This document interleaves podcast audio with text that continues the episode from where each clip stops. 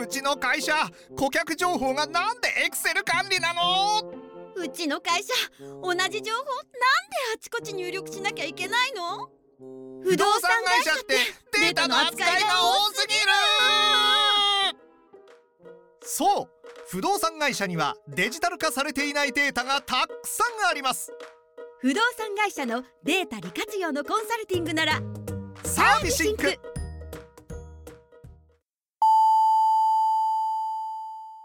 ウェブディレクションやってますラジオ。この番組は東京でウェブディレクターをしている名村がウェブディレクターとして思っていること感じていることをお伝えしているインターネットラジオです。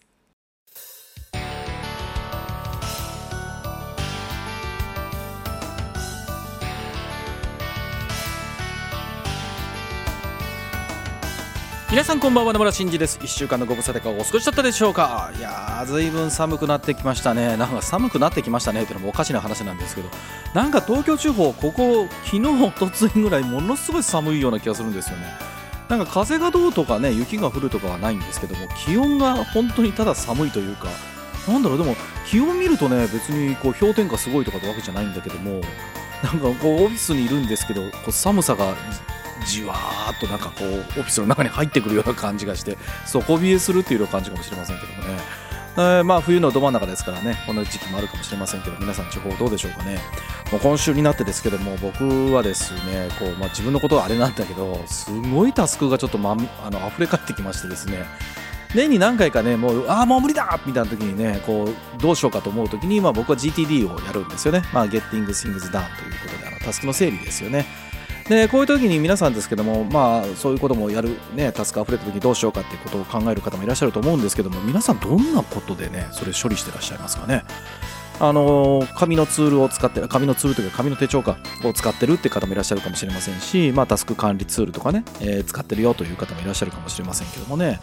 紙の手帳はね僕すごい憧れがあるんですよね。もうずっと昔からこうどちらかというとなんだろう、えー文房具オタク的なところはあるのでペンとかねこう手帳とかも紙がこれがいいとかねっていうのはあるんですけどももう最近は予定の変更とかが多いので紙の手帳を使ってたら真っ黒になってくるとかね。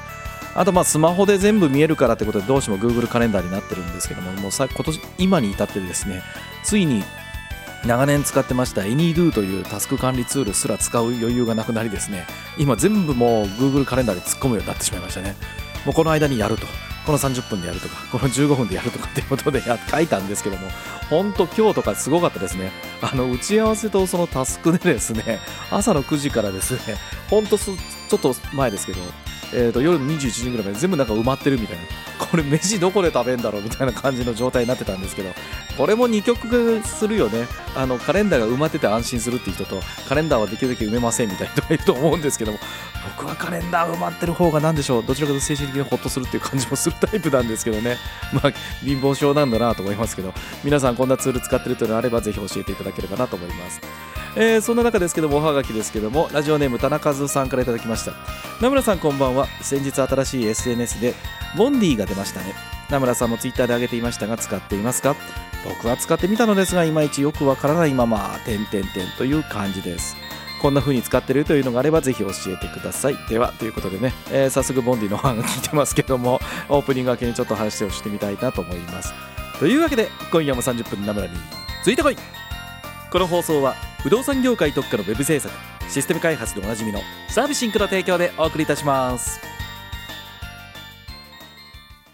はい、えー、ということでね、えー今週始まりましたけども、オープニングでボンディの話が出ましたね。まあなんか先週末ぐらいですか？先週末？先々週、え？先週末ぐらいかな？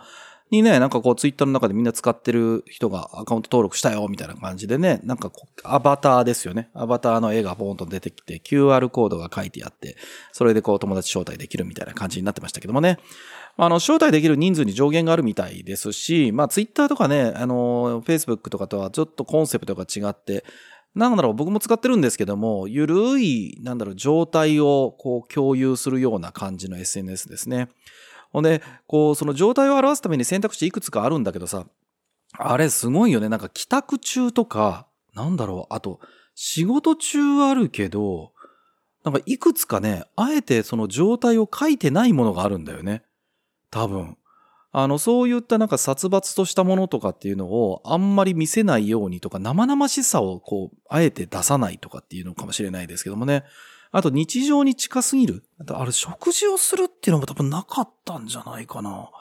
なんかご飯食べてる時にどうしようかなと思ったりするんですけど、まあそれもあって僕もできるだけなんかふわふわしてるとかゆるゆるしてるみたいな感じのを選んで、今休憩してるとかね。で一方でなんかもうヘロヘロになってもう帰りたいみたいなとかね、残業中ですっていうアイコンがあったりして、これはどうなんだって思う気持ちも なんかふつふつと湧いてくるんですけどもね、皆さんボンディやってらっしゃいますかね？まあなんか僕も一週間ぐらいやってるんですけど、どうでしょうね。なんか、繋がった人と、なんか自分が今こんな状態っていうのをまあ表すだけなんで、ツイッターみたいに何か書かなきゃいけないなって重さはないんですけども、こう、一番最初のホーム画面で皆さんのその感情とかが、こう、アバターがそれを表現してるわけですよね。なんかもうヘロヘロになって肩をががっぱり落として、はぁ、はぁ、みたいな感じの方もいらっしゃれば、すごい机に向かってガリガリガリガリ仕事されてらっしゃる方もいれば、ロッキングチェアみたいに座ってゆるゆるしてる人もいるっていうことで、なんかそれを見てるとね、ちょっとほっこりするなという感じなんですけども。まああれどんな風に広がっていくのかなという気がしますね。でもまあ表現力という意味で言うとね、こう 3D であのアバターが出てるんですけども、それはやっぱすごいなと思いました。まあ、ツイッターもいろいろ騒がれてたりね、えー、Facebook は今誰が使ってんのかみたいな感じでね、こう、持参のコンテンツになったんじゃないかというふうに言われて久しくなりましたけどもね、えー、新しい SNS は派遣をどれが握るのかという感じですかでもね。皆さん使ってらっしゃるようであればこんな風に使ってるよみたいなの教えていただければ僕も嬉しいなと思います。えー、田中さんなんかこんな感じということで僕もよくわからないっていうのがまだ正直なところですけどもね。なんか新しい使い方が見つかったら教えていただければなと思います。なそんな感じなんですけどもね、今週というか今日はですけども、僕はね、もうさっきちょっと言いましたけども、なんか一日中僕喋ってましたね、今日ね。もうずっとなんか誰かと喋ってる一日だったんですけどもね、久々にですね、頭が疲れるなと思いましたけど、こう、あの、これ皆さんね、頭の切り替えとかってどうやってます？なんかまあ、これテレカンになってさ、隙間がなくなるっていうのを結構言う人もいたりするんですけど、僕も結構今日は珍しくそんな感じで、次から次へみたいな感じだったんですけど、なんか案件は変わるし、社内と社外の切り替えもあるしみたいなことでね、頭の切り替えどうしようかなって思うような、こう、とこにちょっと、ふとね、休憩してる時に思ったんですけど、皆さんどうしてます？例えばなんかコーヒー飲むとかね、タバコ吸う人ら、吸う人方、タバコを吸うって方もいらっしゃると思いますし、まあなんか休憩スペースがあるんだったらそこにこう逃げ込むとか、まあ散歩行くとかストレッチするとかね、まあいろいろあると思うんですけども、なんかこう決定打がなくてですね、まあ外に出るのがいいかなと思うんですけども、今日、今日に至ってはもう外に出る余裕もなかったっていうことでね、なかなか外の空気を吸うこともできなかったんで、なんだかなという感じでしたけどもね。皆さんこんな風にして頭切り替えてるよっていうのがあれば、ぜひアイデアいただければなと思います。実践してみたいなと思うので、ぜひ送ってください。で、もう一枚おはがき行ってみましょう。えー、ラジオネームまさあきさんからいただきました。名村さんこんばんは。名村さんは今年47歳ということで、今になって30代の自分を振り返ってみるとどうでしたか？あれをして、あれをしておけばよかったとか、いやいや、やるだけやったと言えるとか。自分が今33歳なのですが、この30代ってどうすべきなんだろうかなと思っています。自分にとってその時って結構やってるつもりだけど、後から振り返ると点々点ってこともあって、名村さんはどうだったのかと思いはがきをさせていただきましたというおはがきですけども、そうですね、30代、30代、あ、役者辞めてこの仕事を本業にしてみたいな時ですね。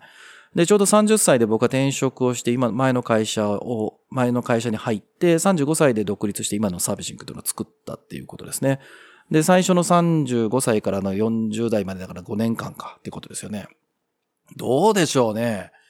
どうだろう。やるだけやったかな？とは思える30代だったと思いますよ。うん。いや、なんか、前もね、なんかこのラジオで言った気がするんだけどさ、僕一応目指してる人がいるんですよ。一応っては失礼ですね。目指してる人がいるんですよ。あの、3人ぐらいいるんですけども、あの、同業の友達ですね。まあ、1人は同い年ですし、1人は1つ上で、一つ、もう1人は3つ上なのかなで、まあ、この人たちみたいな仕事がしてみたいなとか、こんな風な仕事のやり方でやってみたいなって思う。こう、未だになかなか追いつけないっていう人がいるんですけども、あの、29歳で僕は役者の道を諦めてこの仕事を本業にしたわけですけども、まあその頃にお会いしたんですよね。で、その方々と、まあ、いろいろ、こう、まだリアルのイベントもすごくあったし、CSS ナイトに行って会ったりとか、得意、あの、二人で飲みに行ったりとかっていうね、そういったことでいろんな話をさせていただいたんですけども、やっぱり会うときに、なんか僕はなんか自分をこう、卑下し、卑下はしないんだけども、で、自分を潰すほどではないんだけど、やっぱりなんか会って喋って、別に大体の話はしてるんですよ。どっちらがなんかすごいこう、マウント取るみたいな話は全然してるわけじゃないんだけども、やっぱりね、話をした後とかに、すごくコンプレックスを感じたんですよね。なんかこんな風に、まだまだ追いつかねえなとか、なんかあいつらすげえなみたいなこと思ってて、どうやったら離れんのかなみたいなこと思ってて、なんかまだそこに至ってない。同い年なのにすごいあいつらみたいなことをずっと思ってたので、まあそれがいい感じに良くも悪くもこう自分を発奮する材料にはなってたなと思いますよ。なので、まあ30代の自分を振り返ってってみると、その自分が目指したい、こんな風になりたいなと思える、しかも友人が近くにいて、で、普段から話すことができ、で、今みたいにね、なかなか飲むとか、外で会うとかってことも別に制限されることもなく、何か用事があればね、ちょっと飲みに行こうよみたいなことが言えて、その時にね、まあ彼らの頑張ってる姿とか、こう、まあ彼らは彼らで頑張ってるというか、やれることをやってたっていう話だとは思うんだけども、まあその中でこう自分が発奮する材料をもらえた。で、それに対して何クソ負けるかみたいな感じで僕はやり続けられたっていう意味で言うと、まあすごく楽しい30を過ごしたんじゃないかなという気がしますよね。でもね、今振り返ると、まあこういう話をされたからですけど、やっぱ30代ね、すごいいろいろちゃんとや、ちゃんと？ちゃんとはよくわかんない。誰にとってちゃんとかよくわかんないんだけど、なんかまあやること自分なりにやったなと思えるから、40代になってから、まあなんか、そのまま40代頑張れたかなという気がしますよね。なんかまあもちろん40になったら40になったらいろいろ考えなきゃいけないことっていうのはあるし、自分の知識とか、まあ周りからもう40だよね、みたいなことを思われるとか、まあそういったね、あの、色眼鏡というかフィルターは入ってくるので、ただまあそれに背伸びしながらでもなんとかついていけたかなと思うので、それってやっぱ30代の頃にこう、自分なりにはそれなりにちゃんとやってきたからかなと思うんだけど、まあでも何をやってたから自分がちゃんとやってたかっていうのは後にならないとわかんないもんだからね。渦中にいるとなかなか見えないじゃん、そういうのってね。なので、こう、正明さんがこう30代どうすべきかってことですけど、まあ自分が楽しんでやれ。あの、これやってて楽しいなと思えることはでも全力でちゃんとやった方がいいんじゃないかなと思いますよ。なんかそこ中途半端にすると何をやっても全部中途半端になる気がするから、楽しんでやれ。気づいたら40代になってるぞ。で、40代になったら40代でいろいろ悩むから、きっとその時に分かることがあるので、それで人それぞれというすごい適当なことを言って茶を濁そうかなと思いますけどね。はい。あの、まだなんか具体的にこれをやればいいとか、あれがやればいいとかって教えてくれみたいな話があれば、また言っていただければなと思います。はい。えー、というわけで、おはがきのコーナーに行ってみましょう。はい、お便りのコーナーです。このコーナーでは、ポッドキャストの詳細にも記載しているウェブ上のおはがき投稿フォーム、ナムラのツイッターアカウントへの DM でいただきました、ウェブディレクション、ウェブ制作の疑問質問のおはがきにお答えさせていただいています。では、このおはがきから行きましょう。えー、ラジオネーム地方都市のサピエンスさんからいただきました。名村さんは仕事において褒めることをしますか？先日式学の安藤光大さんの書籍を再読していました。そこに書かれていたのは、褒めるマネージメントはしない。むしろ褒めマネージメントは注意すべきといった内容が気になりました。我が身を振り返ると、社内の部下を褒めているかもしれないと思ったからです。ただし自分の場合、人を褒めるよりも成果物を褒めているよなとも気づきました。例えば、この UI 基本を抑えながらも、ここは一工夫していますよね、最高です。とか、このデータの持たせ方ベストだと思います。とか、このビジュアル心が動いちゃいますね。といった褒め方です。そのため同僚の成果物でも協力会社さんの成果物でも関係なく褒めています。自分の経験がそうさせるのかなとも思います。もともと自分自身が手を動かしていた頃、工夫したポイントや意図的に変更した箇所を気づいてもらった上でフィードバックをもらえると、より建設的な話ができると認識していたからです。そういうわけで、褒めマネージメントに褒めえ褒めをマネージメントに使うのは危ないかもしれませんが、成果物に対しては優れた点を取り上げてフィードバックするのは問題ないんじゃないかなと考えました。また人に対しても目標値をクリアしたことについては、やったねと一言言え、伝えるくらい自然でいいんじゃないかなと思います。名村さんはこのあたりどのような答えを出されたでしょうか？ということでおはがきをいただきました。えー、式学の安藤光大さんの書籍ということで、どれでしょうね？あのーうちの会社はですね、式学さんなんですよ。式学さんなんですよって、なんじゃ、なんで、なんじゃって話なんですけど、マネジメントの方法は式学さんでうちは学んだんですよ。実際に僕はあの自分のこうコンサルというか、あの研修の相手は安藤光大さんだったんですね。えー、2015年ぐらいだったと思います。で、もしかしたら、ま、もうないかな。あの、当時、式学さんに僕最後、あの、受講した後に、えっ、と、インタビューも受けたので、僕の写真入りで、式学のサイトに載ってたんですけども、確かにですね、式学さんでは褒めるマネジメントはしないというのがあります。えっ、と、褒めるというのを何を褒めるかっていう話なんですが、目標っていうものに対して褒められたからやるっていうものではないというのが式学さんの観点なんですね。あの、もっと言うと、モチベーションっていうものは、えっと、式学さんの考え方の中ではないっていう話なんですよ。あの、仕事であり、目標であり、やらなきゃいけないことなので、やるべきだと。だからそこでモチベーションで、えっ、と、パフォーマンスが変わるっていうことはあってはならないというのが前提なんですよね。まあ、この時によくあの話で僕聞かされたというか、まあ、なるほどと思ったのが、例えば、まあ、おまわりさんの仕事があった時に、おまわりさんが前日に上司に怒られたと。もうすごいクサクサしてると。やってらんねえと言った時に目の前でなんか犯罪が行われてたけど、いやもう俺気分が乗らなかったんで、それを取り締まる気になれなかったんすよ。モチベーション上がんなかったっすからって言ったら、それは、それはって言うじゃないですか、皆さん。いやいや、仕事しようや、みたいな。それと関係なくね？っていう風になりますよね。だからそういう意味で言うと、僕らの仕事であろうと、どんな仕事であろうと、まあそれが目標であり、こう、やるべきことというのがタスクになっているのであれば、モチベーションとは関係なく、まあ、うん、完遂しなきゃいけないということですね。ですので、まあその一環として、褒められたからやる、褒められてないからやらないみたいなところに行き着くのは良くないということなので、褒めるマネジメントはしないというようなのが、まあおっしゃられた内容じゃないかなと思います。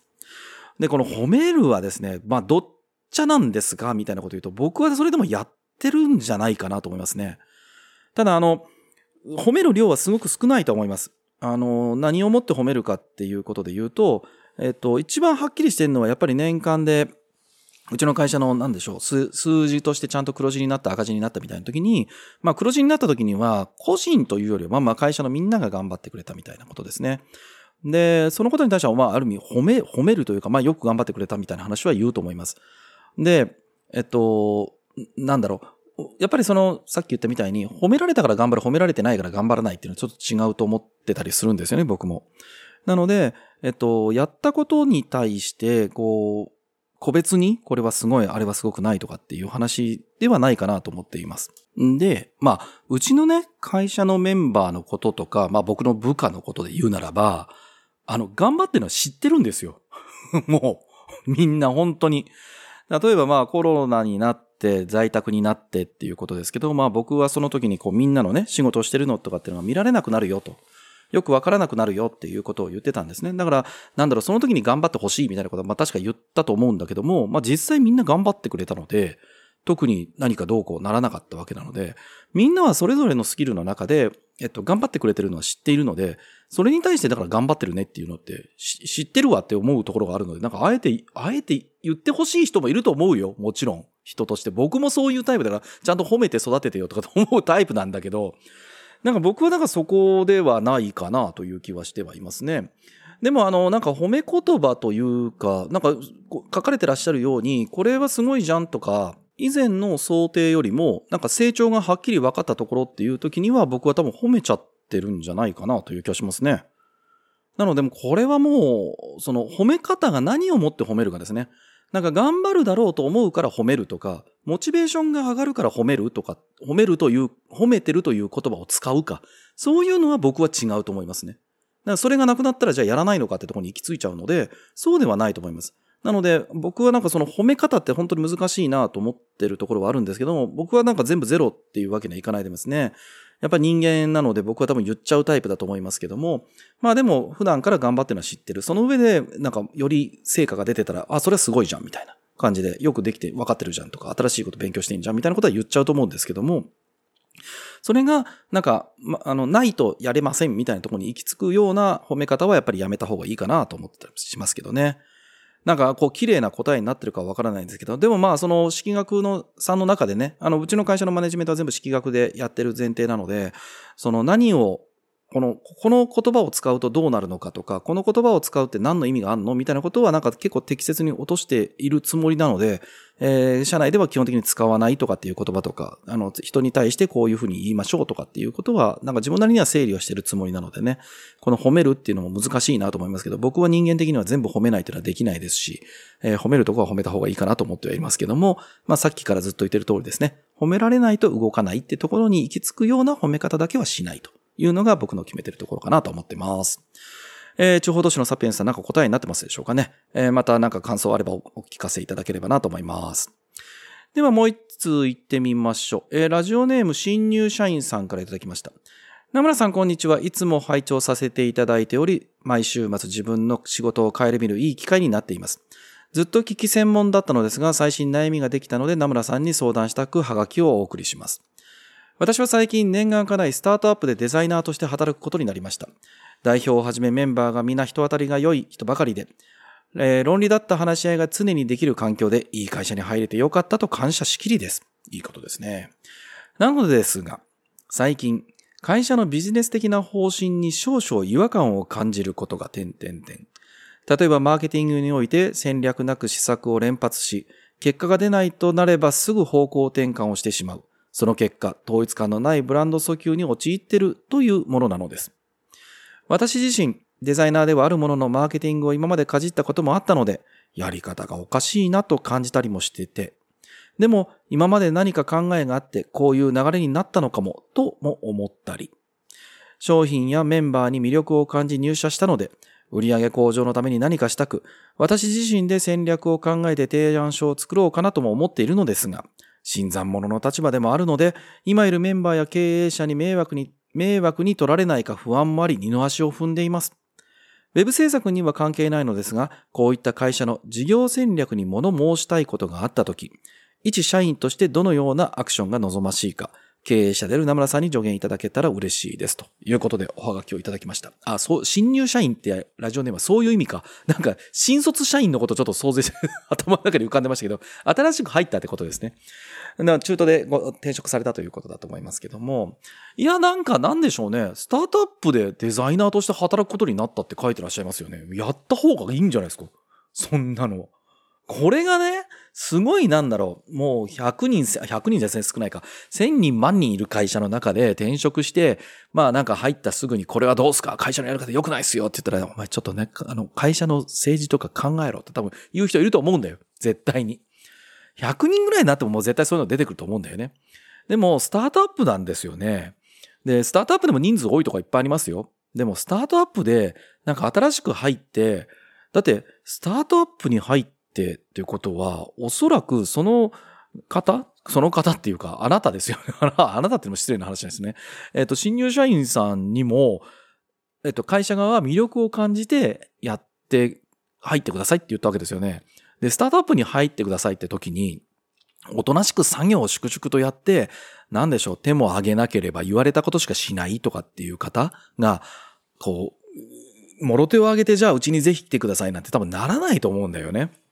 で、その時に、こう、なんか思ってるのに提案書を作ろうかなと思ってらっしゃるわけですよね。だって絶対やった方がいいですよ。間違いないと思いますよ。で、一周回ってね、もしそれで、えっと、提案書を持って時に経営者の方が、いや、何やってんのと。あなたにそんなこと求めてないよ、みたいなこと言うんだったら、その会社辞めた方がいいよ。多分、あの、スタートアップでって言うならですよ。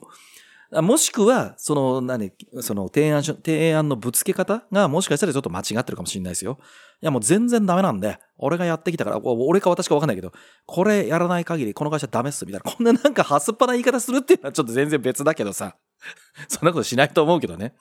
でも、やっぱりなんか絶対経営者さんが、その、後でね、いや、実は言いたかったことがあったんですよ。例えば3年ぐらい経って、あの時こういうこと言おうかなと。私こんなこと考えてたんですって言ったら、なんで言ってくれなかったの？って多分絶対言いますよ。僕も言うと思うもん。あの、もちろん周りの圧力とかね、マーケの担当の方がいらっしゃって、その人と正反対のこと。で、マーケの担当の方も、ご自身は絶対これでいいと、これでうまくいくはずだと、頑張っていくのだと、思ってらっしゃってることをなんか全否定するようなね、内容になるかもしれません。でも、スタートアップなんて、その、うん、小さな失敗をどれだけ短い間に繰り返すかってことでしか多分ないと思うんですよ。で、まあそこから先はね、こう人との関係とか人数とか風通しの良さとか、逆に言えば風通しが良すぎて、こう思ってることが全部誰にも伝わってしまうからこそっていうね。まあそこの行き着く先ってなんかもう政治とかね、その派閥みたいなとこ行くからあんまり好きじゃないんだけどさ、経営者の方々が、あ方々じゃない、経営者の方がそこら辺を受け入れそうだと思うんだったら、僕はもう絶対言うべきです。こういう施策はどうですかと。で、マーケティングを今までかじったことがあって、で、そのことをこう入社の前ですよね。面接の時とかに伝えてらっしゃったんだとしたら、別にやってたので、こういうのどうですかって普通に投げたらいいと思います。ただそのことを伝えてなかったんだとすると、最初に枕言葉として、実はまあ前職とかでこういうことやってて、なんか自分なりにもこういうことを考えてみたんですけど、まあ前回の施策でこうこうこうだったんでって、そっからが難しいよね。あの、いきなり否定するわけじゃなくて、肯定をしながら、より改善として私は言ってるんです。僕は言ってるんですっていうように話をしていく。あの、前段でもね、このおはがきで論理だった話し合いが常にできるって書いてらっしゃるので、えっと、やっぱりその感情でこれはダメだったからこっちの方がいいっすよってなってくると、これはもう本当に感情の殴り合いになってしまうかもしれないので、こうこうこうやって思ったんですと。なので、より改善したらこうだと思うんですけど、どうでしょうかみたいな。そういった話の展開にできるんだとすると、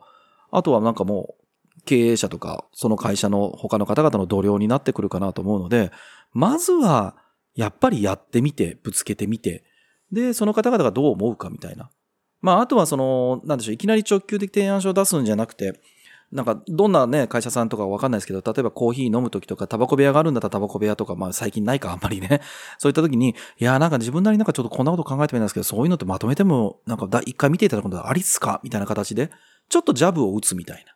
で、あ、そうなの？っていうのか、いや、ちょっとまだそれはね、みたいなこと言うのかで、ちょっと距離感を測るとかっていうことで、その、いきなりまあぶつけるっていうのとか、ぶつけ方、あの提案のぶつけ方ね、そういったのも多分あると思うんだけども、まあ、周りにその人たち、周りに子さんの方がいらっしゃるんだったら、その方たちになんかこういうのやってみたらどうかなと思うとか、あと一周回って、うちってスタートアップっすよねって。こういうの採用していただくとどうすか？みたいな感じで、なんか、こう自分たちが背負ってる看板にこう、なんていうか過去つけて、スタートアップなのにそれをやらないってなるともうそれは中、中小企業というか安定を図ってる会社で、そんな会社はダメじゃないですかっていうのをこう業界に滲ませるような持っていき方をして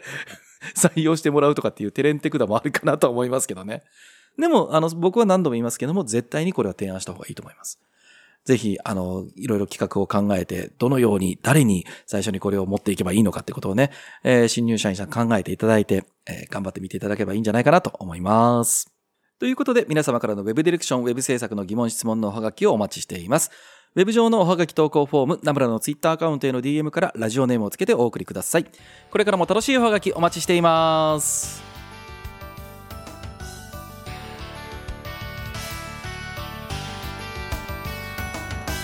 はい、というわけで今週もエンディングになりました。まず最初にですね、イベントの告知です。えー、というよりも先日延期になったイベントですね、ディレクター談義ボリューム18ですけども、長田さんと話をして開催日が決まりました。2023年3月25日の土曜日21時から開催をさせていただきます。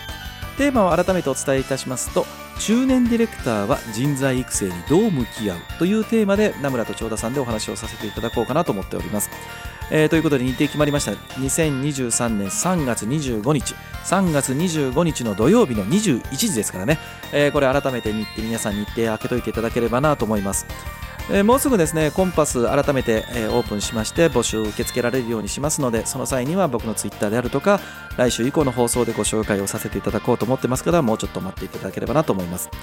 えー、ということでね、もう1月が終わってしまいました。え、今日が2月3日ですからね、1月は、えっと、行って2月が逃げて3月は去るということで、この第1クォーターは本当にあっという間に日付が、え、過ぎ去っていきますね。2月はもう28日しかないですからねえー、まあそんな中ですけども皆さんがの会社の中では年度末という会社さんもあるかもしれませんね、えー、広告系メインにやってらっしゃるとところはですね今年の予算がとかっていうことでもう最後納品のこう準備とか納品の駆け込みの今制作で大あらわみたいな方もいらっしゃるかもしれませんけどもね。えー、名村はあまりこう年末進行とか年度末進行ってない会社なので そういう忙しさはないんですけども常にこう年間ずっとベターに忙しいみたいな感じなんで年末だからってことはないですけどもあの本当にね寒い時期です。季節の変わり目になりますからね。皆さん健康気をつけていただければなと思います。外に出たらちょっと寒かった。部屋の中入ってきたら暖かかったってことでね寒暖の差もありますから本当に体調気をつけていきたいなと思います、えーということでこの番組では皆さんからのお便りたくさんお待ちしております。ウェブ上のおはがき投稿フォームナムラのツイッターアカウントへの DM からラジオネームをつけてお送りください。このラジオはあまり重たい内容ではなく朝や昼や夜に何かをしながら聞いていただければウェブディレクションについてちょっとしたヒントになるような放送をしています。面白かった仕事のヒントがあったという方はぜひ SNS でシェアをお願いいたします。Apple Podcast や Spotify の配信プラットフォームでお聞きの方はこの番組のご登録また Apple Podcast でお聞きの方は高評価をいただけると嬉しいです。というところであっという間にお時間でした。お相手名村真司でした。来週も絶対チューニングしろよ。バイバイ。不動産サイトってたくさんあるけどどこも今一つ使いにくいんだよな。そう思っているあなた。その不動産サイトの使いづらさをサービシンクで一緒に改善しませんか？企画設計デザインシステムインフラ。全てをワンストップで行うウェブ制作会社サービシンク。